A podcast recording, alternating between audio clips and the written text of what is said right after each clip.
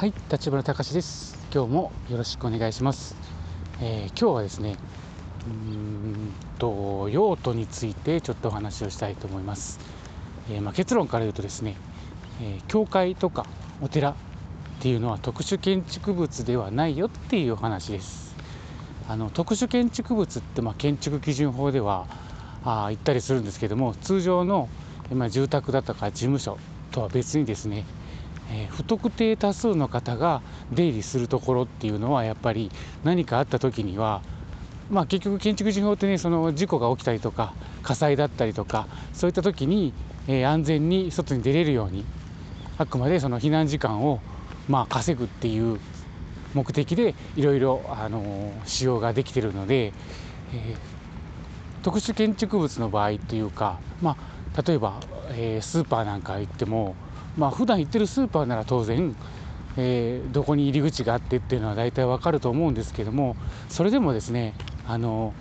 いざ何かが起こって煙が立ち込めた時にはですねどっちに何があるのかっていうのも出てこなくすぐには分からなくて方向が分からなくなってですね、えー迷う時があるんですよね、うん、あると思うんですよ。まあ僕も実際経験したことはないんですけども。そうした時に、えーすぐに避難できるようにということである一定の規模ある一定の構造ある一定の用途こういった場合にですね、えー建築基準法上定めて、えー避難の誘導灯を設けたり、まあ、消防法だったりもするんですけども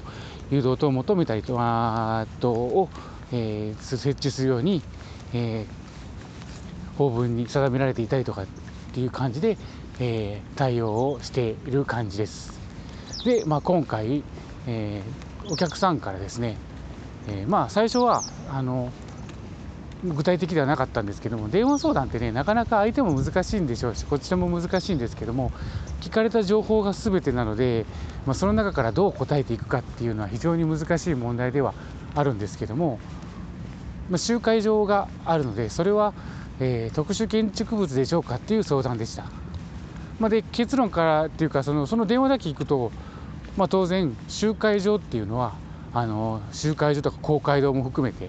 集会場っていうのであそれは当然特殊建築物ですよねっていう回答です。ただおそらく集会場いうともいろいろあるので最近ねあのようやく最近言うともう何年も前ですけども定まったあの地区の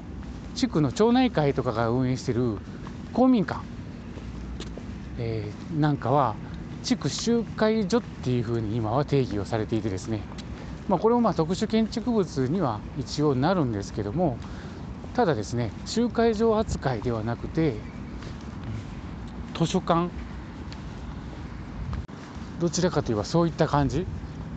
の、えー特殊建築物になるので、まあ、ちょっと法文が変わるあの特記があります。適用する法文がですねなんですけどもまあ基本的には特殊建築物かな、まあ、地区集会場ですかって聞いたらあいや違いますというのであのいまあちょっと規模はそこまで大きくないんだけどもまあ集会をするスペースがあるのでっていうことで。で話を聞くとどうも教会教会っぽい感じかな。まあ当然そのザ教会だったら教会になるんですけども教会でもないのかな。なんかそういう、えー宗教関係の方が使われていてで何かの時にはそれがそこが集会場になったりするのかなっていうスペースな感じがしました。ただまあねそれは最終的には中を見てみないとあのこれですとは言えないんですけども電話の話を聞く限りではあこれはやっぱり寺院とか教会のその他これらに類するものなのかなっていう感じはしましたので、まあ、そういう回答をしました。なので、えーそこの、まあ、教会、うん、がなぜ特殊建築物ではないのかっていうのはね確かに非常に難しいんですよね。あの例えばどこかそこのスペースを一時的に誰かに開放するとかそういったケースであれば、まあ、当然その教会だけの用途ではなくなるので、えー特殊建築物になろうかなと思うんですけどももうその関係者しか来ない。まあ例えば教会でも例えばミサなんかで行くとまあ当然ね初めて来る人もいらっしゃればあのそうでない方も、ね、毎毎週来られる方もいらっしゃると思うんですけどもそういった形でですねあのたとえ初めてであってもですねそこのあの場所に目的を持ってくる方ですねある一定のルールにのっとってじゃないですけどもそういった場合については、まあ、特殊建築物にならないケースがありますかねあの一概には言えないんですけどもまあでも大体そういうふうにまずは考えてもらったらいいかなと思います。まあ、当然ねあのえーと、用途は特殊建築物はこれとこれとこれとこれとって書いてあるのでそこに書いてあることをまずに載ってるものであれば分かるんですけどもそうじゃなかった時にはそういった解釈をしてみてあこれは不特定多数の人が利用する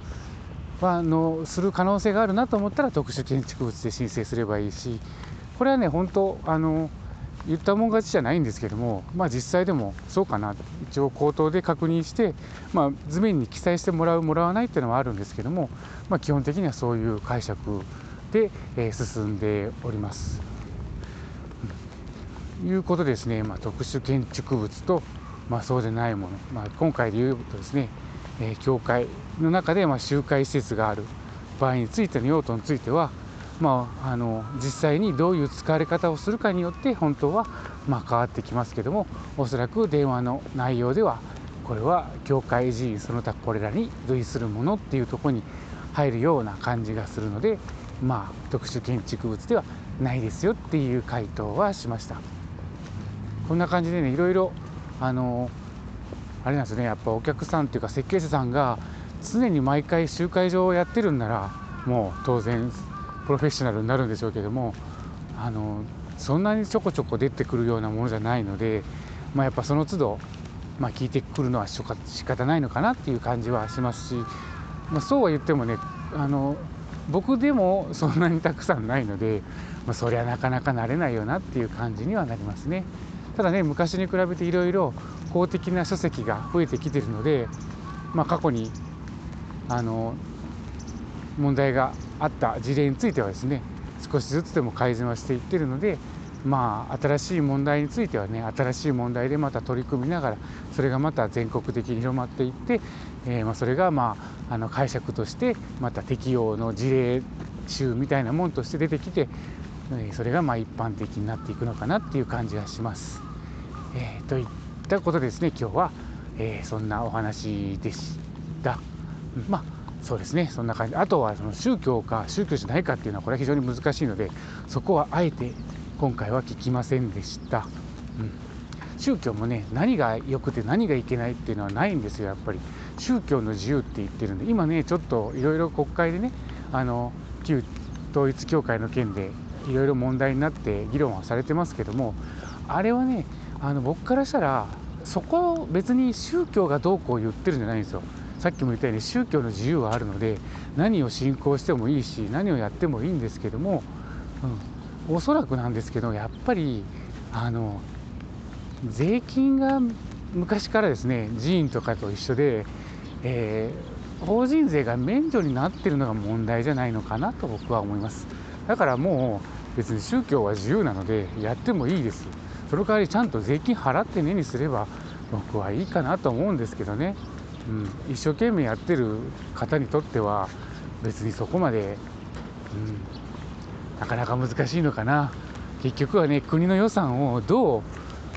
誰かに配分するかっていう問題になるのでまあこれはあくまで宗教も一つの解釈のでしかないかなと思います。なのでまあ利権が絡むと利が一致するとですねそういったことになるんじゃないかなと思いますので、うん、早くそういう世の中から出しなきゃいけないしまあそうやってねそのもう法人税とかそういったもので調整することもだんだんと難しくなってきた時にはですね一気にそういうのが変わるのかなそれまでは逆に言えば変わらないのかなと思いながらですね、うん、残念な気持ちで日々、えー、見ておりますっていう最後はちょっと、えー、個人的な意見が入ってしまいました。というわけで最後まで聞いてくれてありがとうございました。今日も一日お元気で